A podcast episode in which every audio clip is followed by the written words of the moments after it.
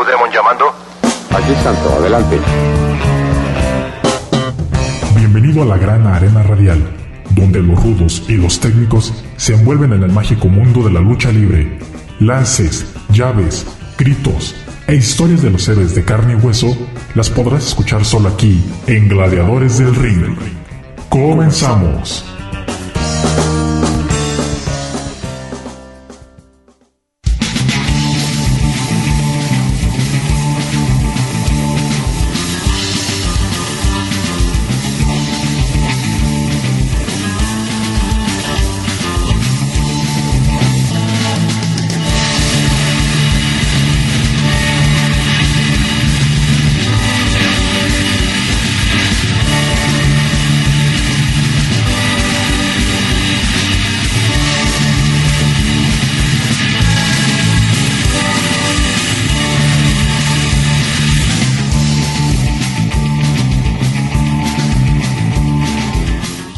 Ya estamos iniciando otro nuevo programa de Gladiadores del Ring a través del 104.7 de FM, Radio Universidad de Guadalajara en Colotlán.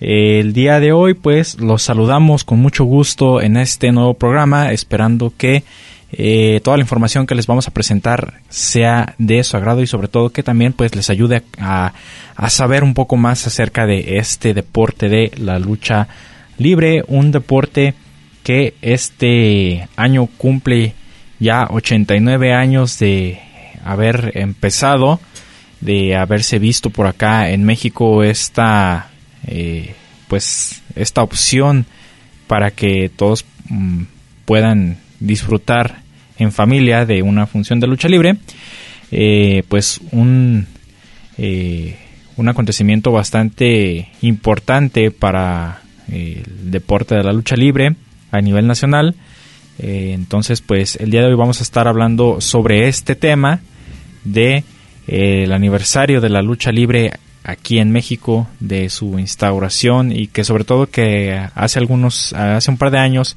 pues ya se le otorgó este día a la lucha libre nacional y también al luchador profesional, porque sin los luchadores pues no tendríamos eh, también este deporte. Los luchadores son parte fundamental de los espectáculos luchísticos, ¿verdad? Entonces, pues vamos a estar hablando de esto a lo largo del programa.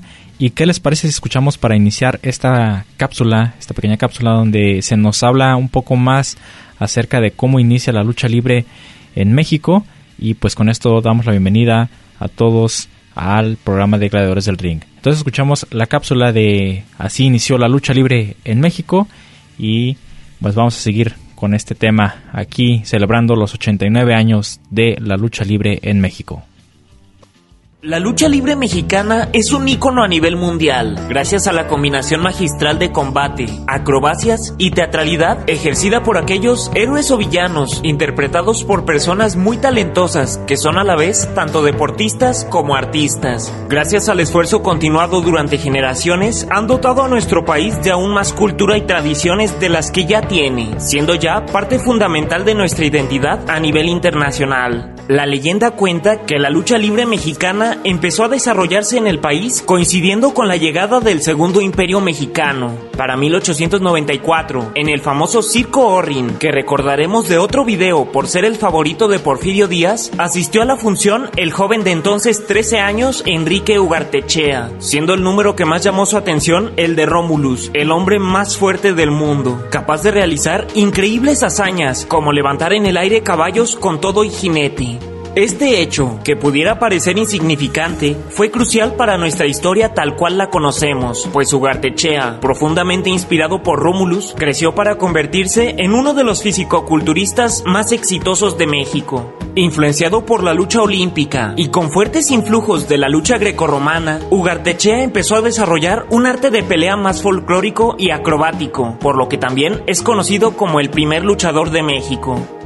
En 1904 inició presentaciones como luchador profesional por todo el país. Su éxito fue aumentando al punto que llegó a enfrentarse contra el mismo Romulus, su héroe de la infancia, al que venció en una ocasión. Sin embargo, estas presentaciones no eran nada vistoso, limitándose a pequeños eventos. Fue hasta 1929 que Salvador Luterot, un trabajador del Departamento de Impuestos que trabajaba en Ciudad Juárez, cruzó al paso, donde vio que las peleas eran más espectaculares y con una presentación más elaborada. Inspirado, importó el show a la Ciudad de México el 21 de septiembre de 1933, presentándolo con un formato más teatral, pero con una cartelera que solo mostraba luchadores estadounidenses. Para fomentar el talento nacional, fundó el 30 de octubre de ese mismo año la primera escuela de lucha libre y mexicanizó la presentación de luchadores, sentando las bases del icónico deporte mexicano. Sin embargo, uno de los puntos más importantes estaba por ser añadido.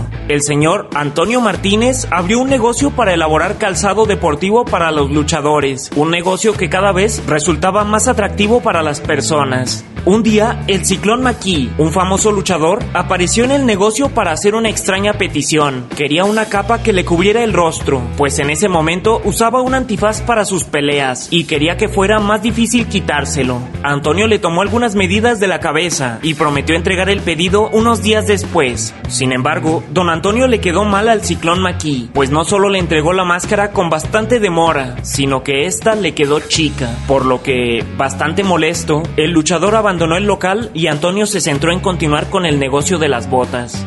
Para su sorpresa, Ciclón regresó a la tienda y pidió otras seis máscaras. Esta vez, aprendiendo de sus errores pasados, tomó 19 medidas diferentes, con lo que pudo crear una máscara de excelente calidad. Ciclón se convirtió entonces en el primer luchador enmascarado de México, la maravilla enmascarada, llamando la atención de sus colegas, que inmediatamente se encaminaron con Antonio para que les elaborara sus máscaras, iniciando con la tradición y dotando a los luchadores de personalidad. La máscara se convirtió en la identidad misma de los peleadores, envolviendo al deporte con un halo místico. Esto quiere decir que el luchador que se enfrentaba a otro en un duelo de máscara contra máscara arriesgaba también su carrera, pues el ganador desenmascaraba a su oponente en frente de todo el público, siendo normalmente, aunque no necesariamente, el fin del personaje.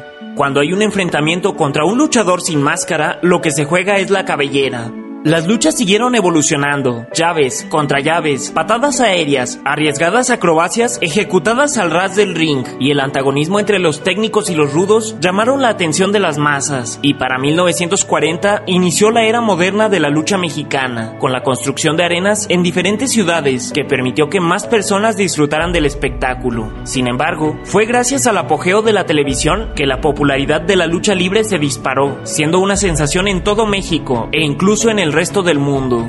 Gracias a las películas del héroe más conocido de México, El Santo, miles de mexicanos se enamoraron de la magia de las espectaculares luchas y empezaron a practicarlas. El enmascarado de plata nunca perdió su máscara en combate y fue hasta 1982, en un programa televisivo, que pudimos observar durante algunos instantes parte de su rostro.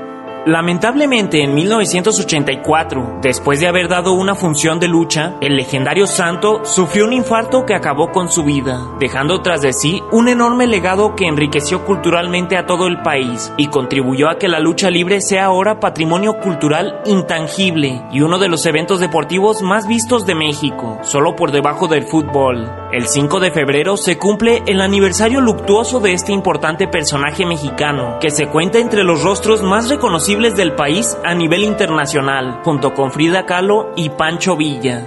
El santo marcó una época y contribuyó al éxito del llamado cine surrealista mexicano a nivel mundial, pero también al fortalecimiento cultural de esta gran profesión. Hoy lo recordamos como el gran superhéroe que fue, más allá de las pantallas.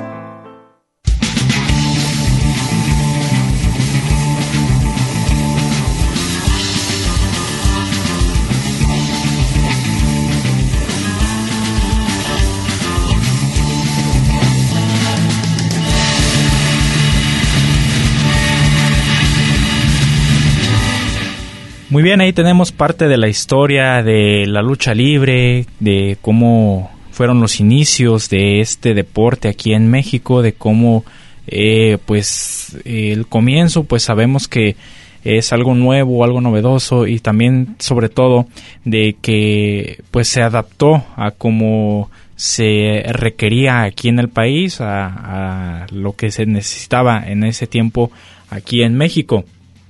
Entonces pues ya escuchábamos también al final de la cápsula eh, sobre el nombre de este personaje, de este gran ícono de la lucha libre nacional, como lo es el Santo, un personaje que eh, fácilmente es muy reconocido por eh, toda la afición, tanto nacional como extranjera, un luchador que pues eh, su, su, máscara pues muy icónica y, y que también pues aportó mucho a la lucha libre. De hecho, también vamos a estar hablando sobre el santo el día de hoy porque justamente este 23 de septiembre, hoy 23 de septiembre, se cumple un aniversario más del natalicio de este personaje, pero más adelante vamos a hablar sobre eso, ¿verdad? Entonces, pues ahí tenemos que la lucha libre eh, nos ha entregado muchísimas cosas en todo este tiempo, en todos estos 89 años desde que se dio la primera eh, función de lucha libre con pues este empresario visionario eh, como lo fue don Salvador Luterot quien fue de los que apostó por este deporte y eso hizo que se abrieran las puertas para que conociéramos a muchísimos otros luchadores que se han quedado para siempre en la memoria de, todos nosotros, ¿verdad? Pues no solamente el Santo, Blue Demon, eh, Black Shadow, este, extranjeros como André el Gigante, eh, también luchadores como Kanek, eh, Dos Caras, Mil Máscaras, El Solitario, Fishman, este, pues todos estos gladiadores fueron los que hicieron que la lucha libre fuera a hacer algo parte de, la cultura eh, mexicana, de la cultura nacional.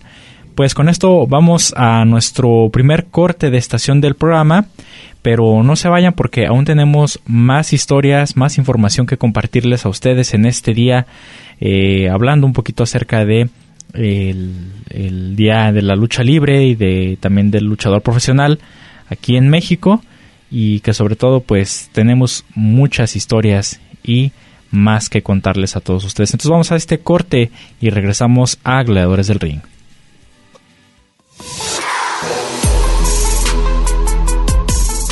Hola, ¿qué tal? Les habla su amigo Bestia 666 de la Rebelión. Quiero mandar un gran saludo a mis amigos de Gladiadores del Ring. No se lo pueden perder el programa, hay de toda la información. Bestia 666 se lo recomienda. Saludos.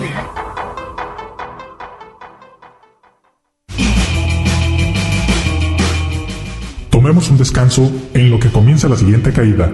Esto es Gladiadores del Ring.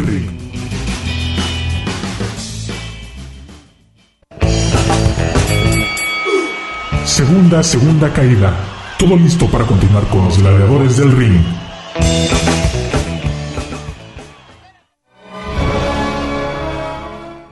Hola Cristian, ¿cómo estás? Saludo a tu amigo el fantasma y a Gladiadores del Ring. Un saludo.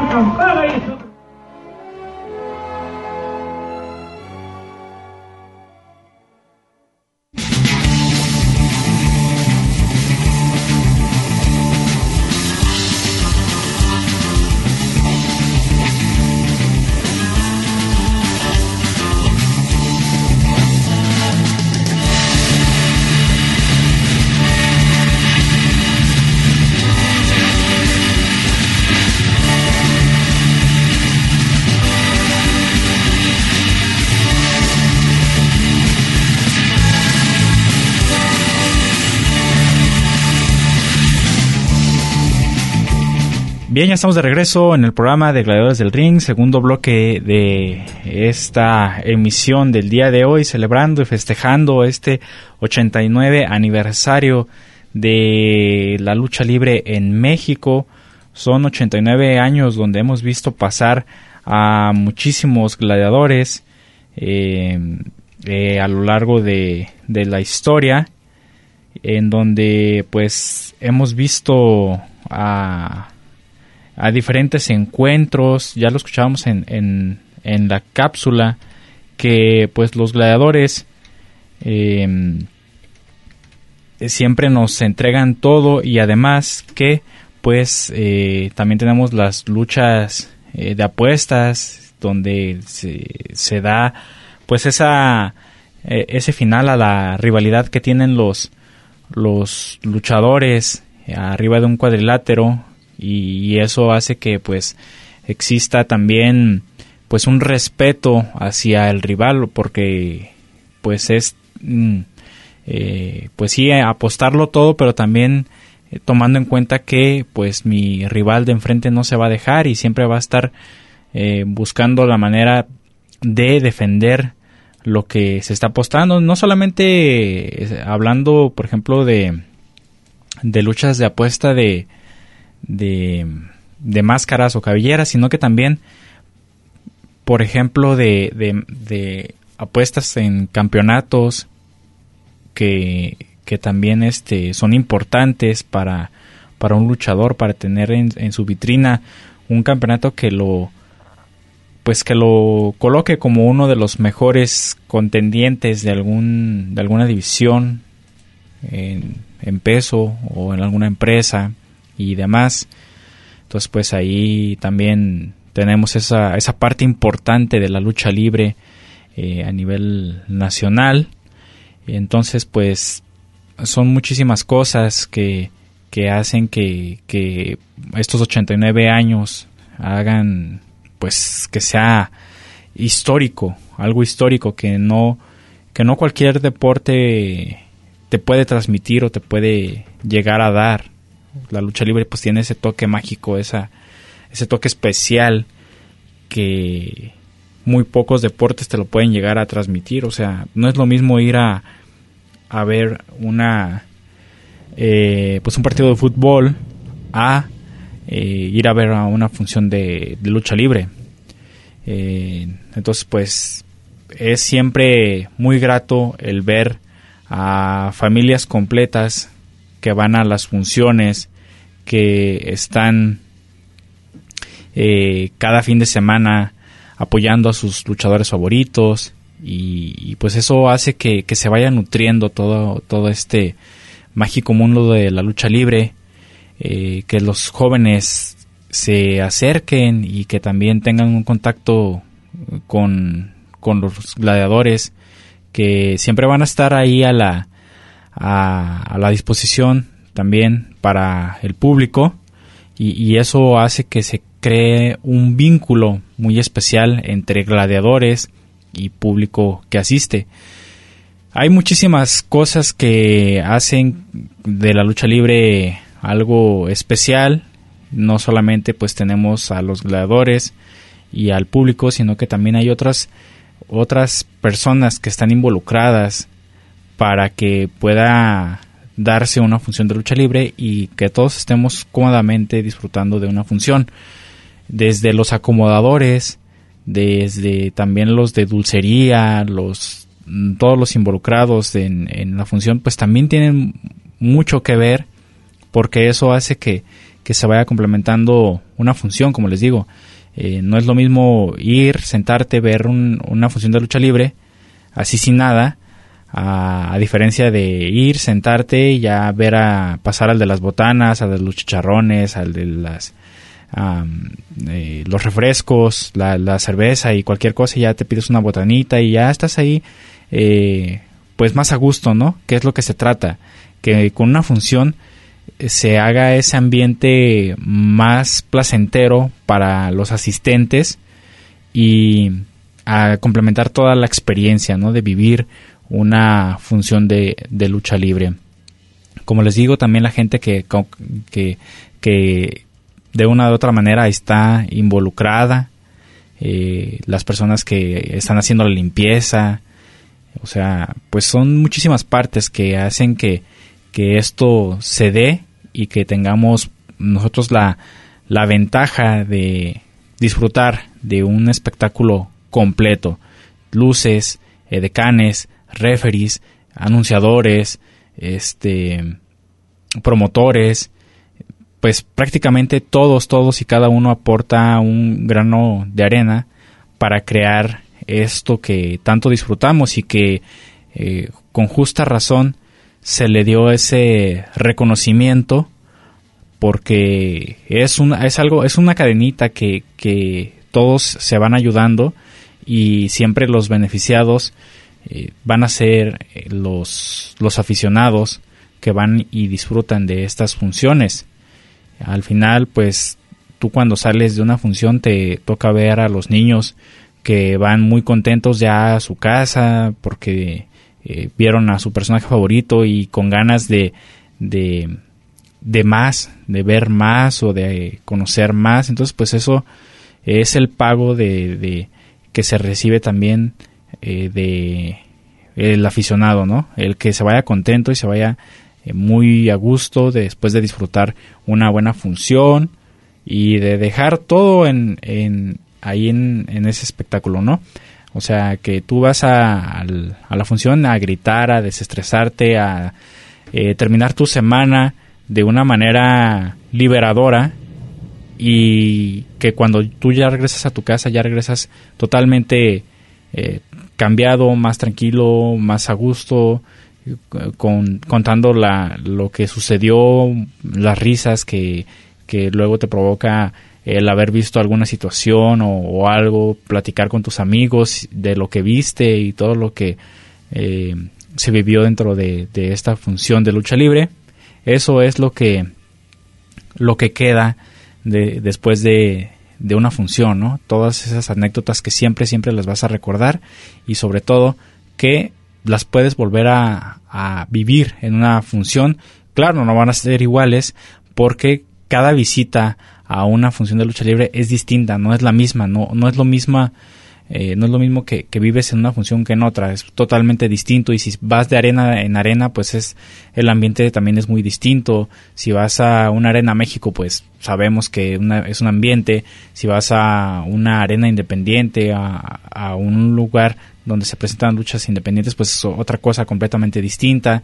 No digamos los, eh, los eventos que se hacen a nivel eh, nacional en los diferentes estados que también pues cada uno tiene su manera de presentar una función de lucha libre. Entonces, pues eh, en cada lugar se vive un ambiente distinto, un ambiente eh, que te hace vivir la lucha libre de otra manera, de una manera distinta en cada parte donde tú estés, donde tú asistas y que sobre todo, pues al final el resultado va a ser la satisfacción del aficionado y el gusto de querer seguir yendo a las funciones de lucha libre.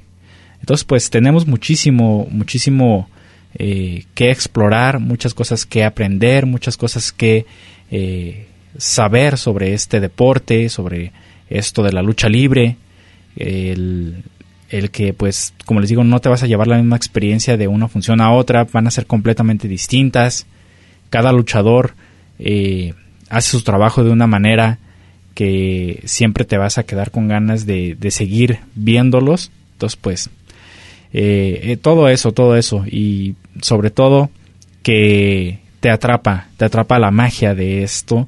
Eh, tan es así que, que llegó la lucha libre a las pantallas grandes, al cine, con las películas que vimos de los luchadores, en donde pues ya trasciende y, y, vemos otra, otra etapa de la lucha libre ya lo vemos por televisión y eso hizo que pues se levantara aún más la lucha libre y llegara a más personas acercándote a a la experiencia pero de otra manera distinta. Aquí ya lo vivimos de, de otra manera que no es en, en, la arena. Ya en una arena pues es eh, la euforia la emoción los gritos y todo y acá en televisión, pues es estar observando, estar viendo, si te emociona, también te emociona, te transmite esa emoción, pero eh, es de una manera completamente distinta.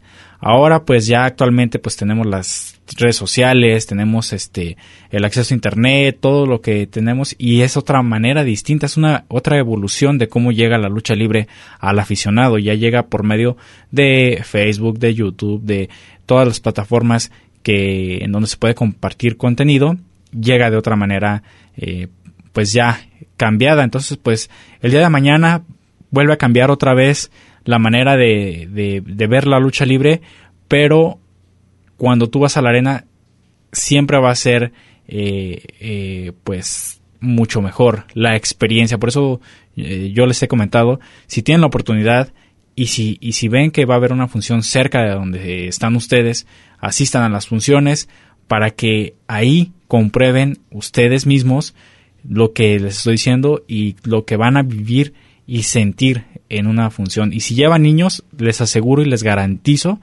que los niños van a quedar emocionados y les va a encantar eh, todo lo que van a ver en una función de lucha libre, ¿verdad? 89 años se dice fácil, pero han sido 89 años donde hemos visto leyendas de la lucha libre nacer, estar en el auge y pues ya, algunos ya han fallecido, entonces pues eh, son 89 años donde hemos visto todo esto, donde muchos nombres de luchadores han quedado dentro ya de la historia de la lucha libre a nivel nacional, escrito su nombre en, en este libro de la lucha libre con letras de oro y, y que eso va a quedar para toda la vida, para siempre, porque siempre vamos a estar hablando de un santo, de un perraguayo, de un villano, de una parca, siempre vamos a estar hablando de un luchador así, porque marcaron época y porque hicieron que la lucha libre sea eh, un deporte que está al alcance de todos y que puedas tener esa experiencia de vivir y estar compartiendo eh, al lado de un luchador lo bonito de la lucha libre, ¿verdad? Bueno, con esto vamos a nuestro segundo corte de estación del programa pero no se vayan porque aún tenemos más información aquí en Gladiadores del Ring.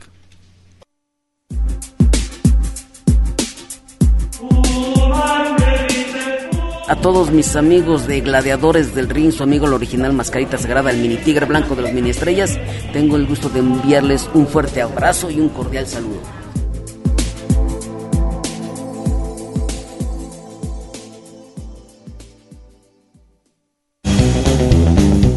No te vayas. En un momento continuamos con más información aquí en Gladiadores del Ring.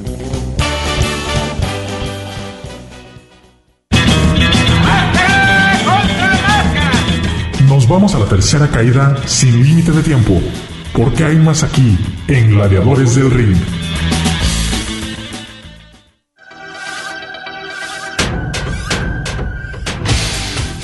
Para todos los fans de Gladiadores del Ring, recuerden amigos Reciban cordiales saludos su amigo Mr. Electro.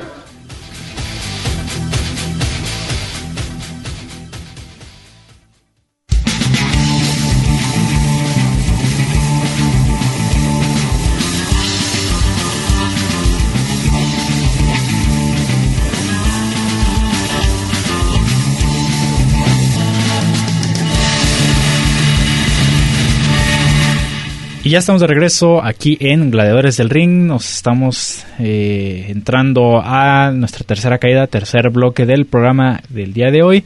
Y pues en festejo del, 80, del 89 aniversario de la instauración de la lucha libre aquí en México, pues vamos a seguir hablando, pero ahora de este personaje que les mencionaba también hace algunos minutos, el Santo. El santo, el día de hoy, 23 de septiembre, estaría cumpliendo 105 años de edad. El personaje sabemos que es uno de los eh, más grandes eh, referentes de la lucha libre a nivel nacional y mundial, porque también es reconocidísimo en Europa, en en Japón, en Estados Unidos, en muchísimos lados, solamente ven la máscara y con eso ya saben que es el santo. Entonces, pues, el día de hoy quiero presentarles a ustedes un fragmento o una parte de una entrevista realizada a nada más y nada menos que al santo, esto en el año de 1974. Ahí el, el locutor y, y este... Eh, eh, presentador Paco Malgesto, muy conocido por a lo mejor las personas que, que ya son eh, tienen algo de edad, no este eh, pues no me dejarán mentir que con escuchar el nombre de Paco Malgesto, pues luego, luego ya saben quién es. Entonces, pues él entrevistó al santo en ese año del 74 y vamos a escuchar parte de la entrevista que se le hiciera a don Rodolfo Guzmán Huerta, que era el nombre del santo. Entonces escuchemos esto aquí en Gladiadores del Ring. Podríamos empezar por preguntarle su nombre. Sí, como no, Paquito, el santo. La gente me ha identificado como el santo y seguiré como el santo, Paquito. Santo, ¿usted en dónde nació? Bueno, nací cerca de la Ciudad de México. Soy, pues me considero aquí de la capital porque cuando llegué a México tenía aproximadamente, aproximadamente cinco años de edad. A la edad de cinco años empecé a ir a, la escuela. A esa edad más o menos, en el primer año que yo cursaba la, la primaria, mi madre enfermó, le pusieron una inyección en un brazo, lo andaba perdiendo y recuerdo con tristeza todavía cuando escucho el ferrocarril, sobre todo antiguo, eh, que ya no hay en la actualidad, son eléctricos. Eh, digo, no sé qué siento, de veras me dan ganas de llorar, en serio, de veras Paquito, porque recuerdo cuando que mi madre nos dejó a todos en el pueblo, éramos eh, cuatro hermanos los que nos quedábamos y ella se vino con los más chiquillos y con las mujercitas. Después de eso, pues estuvimos abandonados, no por no por completo porque estamos al cuidado de unos vecinos, pero mi padre tenía que salir por su trabajo fuera de la, del pueblo donde vivíamos. Y pues siempre no era lo mismo que no teníamos a mi madre. Mi madre supo que estábamos un poco descuidados y tuvo que mandar por nosotros. Después de esto, llegamos a México. Aquí estuve en la escuela, eh, entré a la primaria, fui pues un alumno, alumno más o menos ah, pues regular. Y así fue una vida más o menos eh, normal, normal. chamaco. Llegando al, cuarto año más o menos, fue cuando me entró la afición por luchar. Luchábamos fuera de la escuela, eh, en el pasto ahí del, del jardín, y ahí me, me, empecé a iniciar como luchador, yo creo. Empecé con este, este muchacho que era estudiante todavía, eh, Ricardo Gutiérrez y nos empezó, eh, nos empezó un grupo de vecinos a enseñar jiu-jitsu. Era ah, el, judo, pues, judo. más o menos la misma cosa, eh, con kimono se, se luchaba con kimono y ese era el jiu-jitsu. En aquella época mi madre me puso un ultimátum, o trabajas o estudias. Y como yo no estudiaba ni, ni trabajaba, pues me dediqué también a trabajar o sea, dejó ya el fútbol. Eh, eh, por una temporada, pero empecé a trabajar, estuve como seis meses con un tío mío en una fábrica de medias, me enseñó a, trabajar en las máquinas y a los tres, cuatro meses ya me daban mi planta para, para este, empezar a trabajar yo como maquinista de las máquinas de medias. Pero honradamente creo que no era mi vida esa, Paquito. No, no. Entonces ya cuando... no, definitivamente no era. Mire el personaje que ha llegado a ser, ¿no? Bueno, cuando empecé me iban a dar la planta ya, este, me hice enfermo. Me sentí enfermo y ya no quise ir, Paquito. Aptitudes. Y al poco tiempo dejé el fútbol americano esa temporada y a lo cumpliendo los 16 años debutaba como luchador profesional. Hicimos una lucha y la gané la lucha esa luchaste en semifinal, corrí la suerte esa. Después de terminar de luchar, pues me fui a bañar, me salí ya, ya muy contento ahí de mi lucha, mi feliz ahí, y me llama el promotor, me dice, toma. Le digo, ¿qué, qué señor? Dice, pues lo de tu lucha. ¿Cuál de, mi lucha? Pues yo no entendía lo que era. Y me dio siete pesos, pero de este tamaño, Paquito. Siete pesos, sí. Bueno, ¿qué es o qué? No, dices lo que te ganas de tu lucha. Ah, porque le pagan uno por luchar. Ah, no, pues ya también me gustó, Paquito. Oye, entonces ya cumplía usted con el doble objeto de trabajar y darle gusto a su madre y de darse gusto a usted luchando. Sí, nada más que pues esto no, no era suficiente para que mi madre creyera que estaba trabajando. De todos modos me obligó a trabajar. Y acepté a trabajar, sigo luchando. Eh, llegan ahí, hago mi primer gira para Monterrey. En Monterrey creo yo, digo las ilusiones de un chiquillo, estoy un chamaco muy joven todavía, y veo los, eh, sé de Rodolfo Casanova, sé de eh, muchos boxeadores que han hecho fama en Estados Unidos, yo creo que también el luchador tiene la fama que ellos tienen. Y me voy a Monterrey y pensando, digo, de Monterrey para Estados Unidos, pues está muy cerca. Entonces yo me creía que yo era Pues yo me creía muy bueno. Entonces dije, voy a llegar allá, triunfo, me paso para Estados Unidos, se me abren las puertas y bueno, ¿qué más quiero? Pues? Llego a Monterrey, en aquella época pues saco, salgo de mí con muy poco dinero, me, me, voy a encontrar con que no estaba programado esa semana, sino hasta la siguiente, se me acaba el dinero. Total, que en aquella época me fue tan mal, luchaba nada más en Ciudad Anáhuac, Laredo, me regresaba a Monterrey, y así estuve dos, tres semanas, cuatro. Total, vi que no era negocio este, a mi madre no le podía, no le podía decir, mamá, pues mándame dinero porque me estaba yendo muy bien, sino que tuve que salir de Monterrey de huida, no pagué el hotel, Paquito. Fue la primera aventura que tuve. ¿Y no lo ha pagado nunca?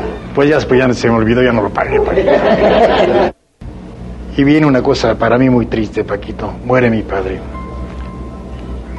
Lo asaltaron a él y viene la muerte de mi padre, mi madre queda viuda, viene el descontrol de la familia y pues eh, mi madre le, tiene la ayuda de los parientes, le ponen un expendio de jabón y pues ahí sostiene mi madre y nosotros la ayudamos, no era suficiente. Sin embargo, al poco tiempo empezamos nosotros ya a trabajar, la quitamos de trabajar a mi madre y seguimos nosotros, yo trabajando y luchando al mismo tiempo. Sí, ¿Qué trabajaba usted entonces? En, yo era maquinista, tenía una, una máquina de dos, donde hacían dos, 24 medias al mismo tiempo. Ah, volvió a lo de las medias. A lo de las medias. Y era una cosa más moderna. Eh, estaba yo era maquinista de una fábrica de medias. Hago lucho contra un luchador muy bueno, este súper buenísimo, este Bobby García de Monterrey. Y armo la escandalera en ese ¿Ya enmascarado? pero enmascarado de, con otro nombre. pero no, usted ya, o sea, fue la primera vez que se puso máscara. Es la primera vez que me ponía máscara. Me presento enmascarado, hago una sensación, pero de fábula. Eh, la segunda semana, le digo, la, ese era el domingo, debut. El jueves me, me ponen la segunda lucha, otra escandalera. El domingo próximo voy en la tercera, ¿Escandalera en qué sentido? En sentido que armaba yo de, broncas y toda la gente que daba. Digo, tuve la suerte de verdad de que al público le agradé, al público. Exacto, y yo sabía cómo manejar a la gente, Paquito. Tuve la facilidad de saber manejar a todos, a, la multitud, y tal vez eso me deba mi éxito que he tenido. Después, eh, en menos de dos semanas, ya estaba en semifinal. Para la siguiente semana estaba en estrella, Paquito. Cuando yo me vi en unos cartelones que pegaban todavía en la calle, que me vi ahí y luego contra por el campeonato con Ciclón Veloz y luego veía este Bobby David Kazaboski, Solder Thomas, Gorila Macías, eh, no Gorila, este Ramos. Digo, yo creí que ya había triunfado. Matchmaker que era don, eh, don Jesús Lomelín, al ver que terminó la temporada, lo llaman de la Arena México y sigue el de Matchmaker en la Arena México. Haciéndole las programaciones, me lo encuentro y me dice, ¿qué pasa? ¿Por qué no te vienes para acá? Total me convenció y debuto en la Arena México. Ahí este con el público y digo aparentando que era americano o, extranjero, digo algo eh, americano porque salía de cabo y traigo mis botas de cabo y, y bueno, me presentaron ahí. Próximamente presentación del Santo. Vienen las giras, me doy cuenta de que ya llegué a lo que yo había deseado, dejo de trabajar de nuevo porque ya no puedo seguir trabajando, pido permiso por un por seis meses, me lo dan el permiso. Ah, perdón, era ya campeón, welter y medio, seguía trabajando. Todavía Paquito, pues sabía que trabajar duro para tener dinero. Empezaba, digo, la, suerte me sonreía porque yo ganaba en aquella época en la fábrica como 80 pesos de sueldo, que era un sueldo fabuloso porque en esa época, en 1942, con 25 pesos a la semana, vivía perfectamente un matrimonio. Entonces eran 80 pesos a la semana. Y aparte luego de las luchas. ¿Y como cuánto ganaban las luchas en esa época? Bueno, me ganaba mis 250 pesos a la semana, que era fabuloso. Uh, o sea, un dineral. No era un dineral, de verdad era un dineral, Paquito. Me casé, viene nace mi primer hijo y fue una sensación, una cosa, una cosa maravillosa de verdad. Cuando lo vi que se movía el trocito de carne ahí, digo, no sabía si gritar, dar gracias a Dios, o no, no sabía qué hacer, o reírme, porque lo veía ahí entre mis manos, era mi primer hijo, y era algo fabuloso, Paquito. Salíamos a giras, Paquito, en eh, camiones de segunda, viajamos en tren, en tablitas, hay que, eh, segunda también, y no había tercera, sino nos mandaban hasta en cuarta, sufríamos bastante, de repente había giras donde en lugar de ganar dinero ponía uno de su bolsa, pero aquellas eran tan fabulosas sufrimientos que tiene, tenía uno en aquella época, que en la actualidad nos parece maravilloso todo eso que sufrimos nosotros, Paquito. Veía que seguía progresando, las arenas eh, iban a ver y había mayor número y en lugar de 700 pesos que había de entrada, eran ya tres mil pesos de entrada, cuatro mil que eran entradas fabulosas. La Arena México que pensaba cerrar las puertas, eh, me mete en la primera lucha, eh, en la, digo, no en la primera lucha, la primera lucha que yo luchaba allí en viernes en la Arena México. El programa era Charro Aguayo, El Santo, contra Firpo Seguro, Jacob Braño. ¿Llega usted al cine? En, en 1950, Paquito, viene otra tragedia muy grande para mí. Creí que la vida se había acabado ya para, es la muerte de mi madre. La la, eh, digo, recuerdo de verdad los consejos que me dio mi madre, la educación que nos dio, la fe que tenía tan grande en Dios, la fe que supo inculcarnos a nosotros, el respeto sobre todo a nuestros semejantes, a todo, todo eso vino a tierra y creí que el mundo se había acabado para mí. El, cuando la llevamos a enterrar, Paquito, no quería ni siquiera separarme de ahí pero tenía familia, tenía mis hijos, mi esposa y siguió la vida.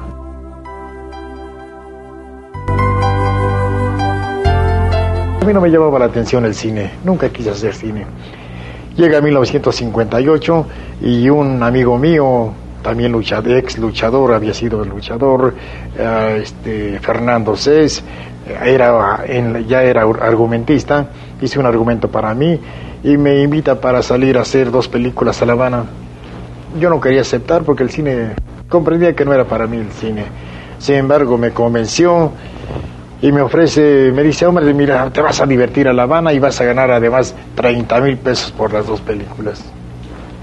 Pues no, no, no, no me llamó tanto la atención como el dinero, pero me convenció.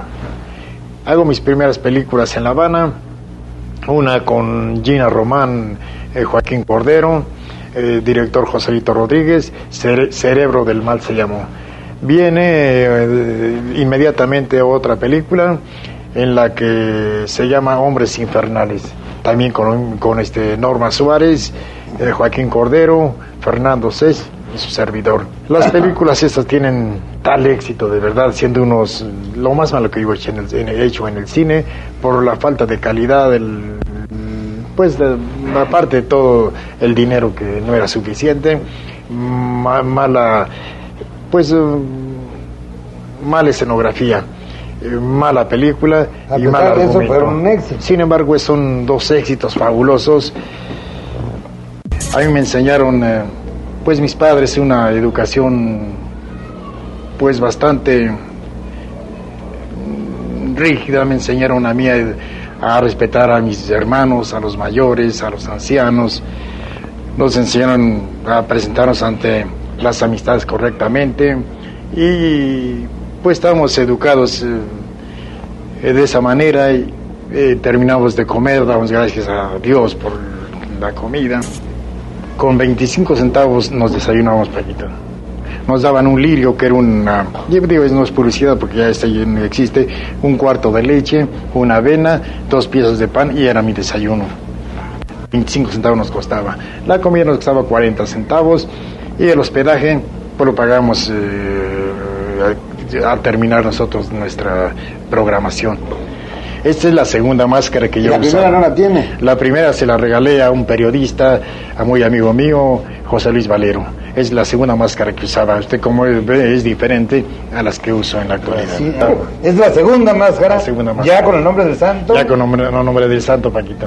Tienen ustedes si vale la pena, nomás que este santo está muy feo. No llena la máscara.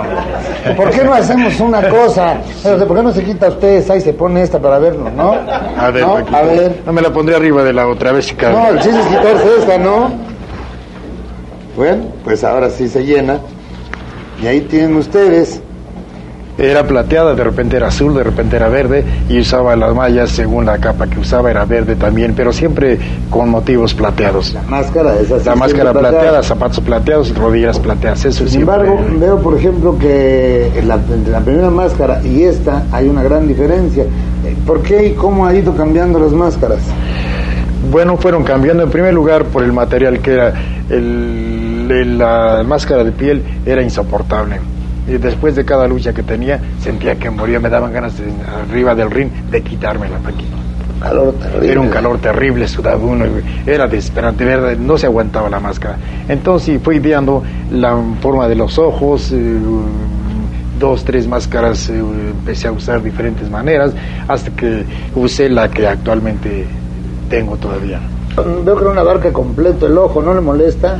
No, Paquito, están bien este, eh, trazados Aquí. para, tengo la visibilidad por cualquier lado, donde, así es de que no tienen, no, Y la, le, le oprimen la nariz. Bueno, de repente llego a oprimir algo, la molesta, sobre todo, ahorita me estaba, sobre, sobre todo cuando habla uno, los labios eh, no dejan Sí, porque moverlos esta bien. parte lo... Lo- La, cuando lo, le, oprime uno la nariz, también se, yo creo la, la, la voz se oye más gangosa, Pues sí, un poco apretada. Por ejemplo, veo que está también muy pegada aquí para comer. ¿No le estorba para comer? No, para comer me la quito. Sí, en los Pero restaurantes. me ¿No pongo hay otra. algo que comer No, me- pero me pongo la otra, la que tiene este, le falta la, la boca. Ah, bueno. Ahora que se está haciendo o tratando de hacer no sé qué clase de lío para disque desenmascarar, ¿le preocupa que lo retraten, que pongan fotos que pueden ser de usted o no, pero que, lo, que las publiquen? Bueno, mire, Paquito, honradamente a mí no me perjudique nada. Digo porque como atleta, como deportista, he llevado tal vez una vida muy limpia. No me he visto nunca en problemas, eh, eh, en líos eh, que cárcel, en- nunca me he visto en dificultades en- ni como civil ni como deportista. Así que he, he llevado una vida completamente limpia. Tal vez me estén mal en decirlo, podría ser un ejemplo por lo largo de mi trayectoria como luchador, ya para 30 años como luchador profesional y activo todavía, creo que sea un ejemplo para las juventudes que digo de haber llegado a tantos años es de- digo es fácil decir 30 años como luchador profesional pero soportarlos es lo difícil. Yo llegué a 30 años y no sería ninguna vergüenza quitarme la máscara decir yo soy el santo. Además como padre de familia, creo que he cumplido también con mis hijos, no pueden reprocharme nada, les, les he dado carrera a todos, tienen su carrera cada uno, eh, tengo arquitectos, tengo eh, licenciados en mercadotecnia, bueno, en fin, todos tienen su carrera. Eh, como esposo, pues he tenido una esposa maravillosa, una esposa hermosa, eh, que ha sabido comprenderme, me ha eh, nos hemos llevado bastante bien y ese ha sido felicidad en mi hogar. Así es que eso me ha ayudado tanto y no sería una vergüenza quitarme la máscara. Lo que me daría vergüenza, Paquito, sería que me retrataran a mí y que tuviera un, un número aquí de que había sido presidiario asesino o alguna cosa. Eso es lo que me, me avergonzaría. ¿Cuáles son las luchas más tremendas que usted recuerda? Así Bueno, brevemente, algunas. Bueno, indudablemente que las más terribles, las más eh, encarnizadas que ha habido, cuando he puesto mi máscara. La primera máscara que quité, digo por más fama, que era un luchador eh, también muy bueno, fue de Black Shadow. O sea, ustedes jugaban, jugaban, luchaban máscara, Máscara contra contra máscara. Que máscara, perdiera, Se quitaba la máscara. ¿Y dónde está la máscara? La- bueno, la Black Shadow? No la tengo aquí, le- no tuve la curiosidad de quitársela. Se la quité ahí arriba del ring, pero no la de guardarla. Después viene la del Halcón Quintana, que también no la conservo. Pero viene después el Gladiador. El Gladiador, es como ustedes ven, esta máscara era del Gladiador, tal y como terminó la lucha. La ven ustedes tal vez un poco sucia, pero así terminó esta lucha. Me la- tuve la cu- curiosidad de El guardarla. gladiador. ¿Y cuál otra? Esta máscara es del espanto primero. De quitar la máscara es la lucha más encarnizada que se ha visto tal vez en México. Terminamos, pero llenos de sangre. Fue una lucha de verdad sangrienta. Cada, ninguno quería perder, los dos queríamos ganar y fue la lucha más sangrienta que yo he tenido arriba de un ring. Esta fue de Guatemala, se la quité a la cebra en Guatemala. Esta otra lucha se la quité también en el frontón metropolitano a otro luchador. Esta también está llena de sangre. También, como usted ve, está como terminé. Este, ah, pues, esta máscara ya la habíamos presentado. Y este es el, un cinturón que se me quedó a mí. Eh, fui campeón de parejas, eh, primero con Rayo de Jalisco. Y el siguiente año disputamos también el campeonato, una eliminatoria, y nos quedamos de campeones Ray Mendoza y yo, que hasta la fecha conserva el campeonato. De manera que entonces, volviendo a la máscara, ¿usted nunca piensa quitarse la máscara? Paquito, yo quisiera, en serio se los vuelvo a repetir, yo quisiera irme, no me interesa a mí la publicidad como civil. Y quisiera irme cuando yo me muera, eh, cuando muera, pues tal vez asesinado, eh, me quisiera llevar la máscara, Paquito.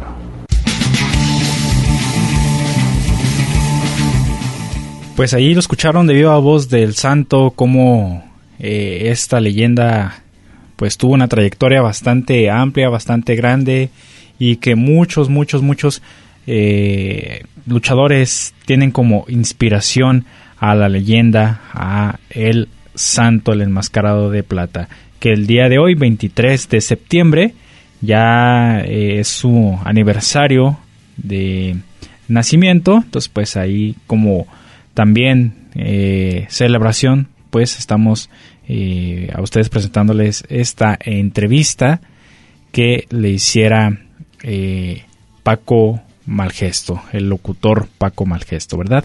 Bueno, pues ya para cerrar el programa del día de hoy y terminar esta hora de información, vámonos rápido a las noticias.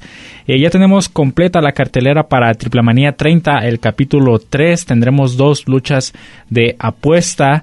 Eh, entonces, pues estará bastante interesante.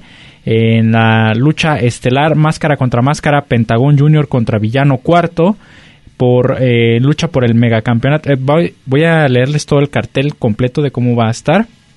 Eh, lucha por el megacampeonato, el campeón hijo del vikingo contra Fénix. tendremos también una lucha cabellera contra cabellera entre Pagano y Cibernético. Una lucha por el campeonato Reina de Reinas de AAA. la campeona Taya contra Camille, que es la retadora. también tendremos el campeonato de tercias el cual tiene la nueva generación Dinamita, Sansón Cuatrero y Forastero. Se enfrentarán a Johnny Caballero, Brian Cage y Sam Adonis. Y además también tendremos al equipo de Psycho Clown, quien se acompañará de Laredo Kid y Bandido. En lucha de parejas de alto impacto, Látigo y Toxin se enfrentarán a Mysticis Jr. y Commander, eh, Ares y Willie Mack. Y también estarán presentes Dragon Lee y.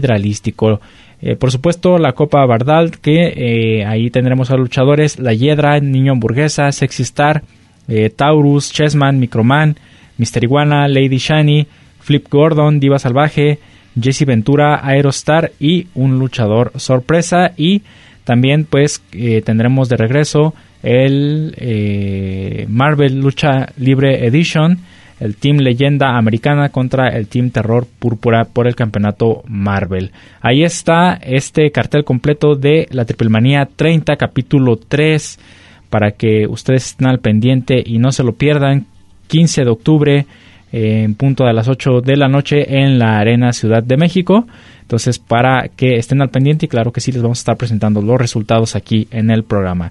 También eh, por otra parte, en, eh, la empresa de enfrente, en el Consejo Mundial de Lucha Libre, pues sabemos que ya se dio este cuadrangular eliminatorio en donde al final en el Consejo vimos la lucha entre Atlantis Junior y Stuka Junior, perdiendo este último la incógnita y así es como eh, conocemos ahora el rostro de Stuka Junior que ahora tendrá que hacer una temporada ya sin su máscara, esta nueva etapa en la que veremos a este luchador y que pues además eh, representa la primera máscara importante de Atlantis Junior en su vitrina. Ya veremos qué sucede después, más adelante con este heredero de el, Atlantis. Entonces, pues ya eh, después tendremos más información sobre él.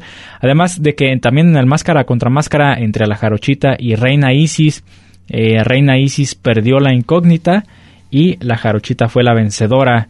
Eh, al final de esta lucha, una lucha muy buena donde Reina Isis pues tuvo una, una lesión en un codo y esto hizo que se mermara muchísimo eh, su movimiento en el ring y por tanto eh, se fue muy afectada con eh, sobre todo por el resultado final en donde pierde la máscara. Pero pues ahí no queda el Consejo Mundial de Lucha Libre porque ya tenemos también el cartel de la Noche de Campeones de este año 2022 y queda de esta forma la función por el Campeonato Mundial Histórico de Peso Medio. Se enfrentarán Místico contra Rugido por el Campeonato Mundial de Peso Welter. Se enfrentarán Titán contra El Suicida.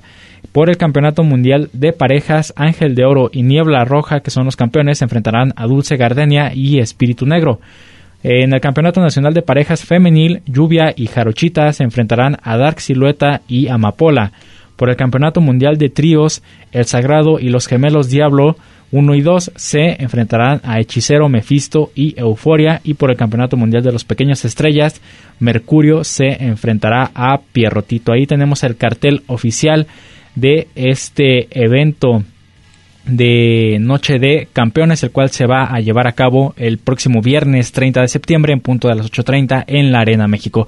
Así es como llegamos al final del programa del día de hoy de Gladiadores del Ring, agradeciendo a todos ustedes que nos siguieron durante esta hora donde les presentamos bastante información, esperando que nos acompañen el próximo programa donde tendremos muchísimas más noticias, más historia de la lucha libre y sobre todo pues eh, agradeciéndoles que siempre están en sintonía. Se despide de todos ustedes Cristian Rosales, hasta la próxima. El ring de 6x6 nos espera para seguir con más historias, datos y noticias. No te los pierdas y sintoniza Gladiadores del Ring. Solo aquí, en Radio Universidad de Guadalajara, en Colotlán. Hasta la próxima.